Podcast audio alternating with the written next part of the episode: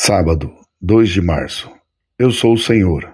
Este é o meu nome, a minha glória, pois a outro não darei, nem o meu louvor às imagens de escultura.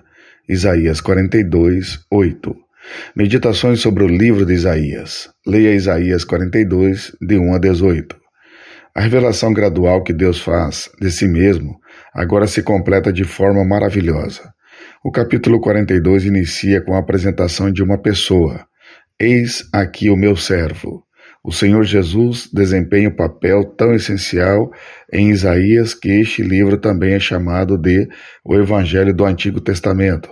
Já lemos passagens anunciando seu nascimento e depois sua manifestação na Galileia. Capítulo 7, 14, 9, 1 e 2, 6. Agora somos transportados para as margens do Jordão. A poderosa voz de João, o Batista, ressoa no deserto.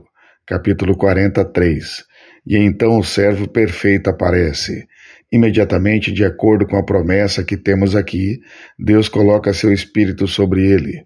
Na forma de uma pomba, o Espírito Santo vem habitar no amado em quem o Pai se compraz.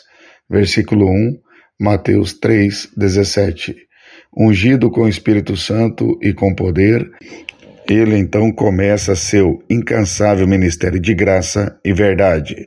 Versículos 1 a 4, Mateus 12, 18 a 21.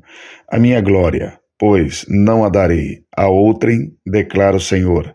E essa é uma explicação para muitos castigos e humilhações, não apenas para Israel, versículo 12, mas também para os cristãos hoje capítulo 48, 11.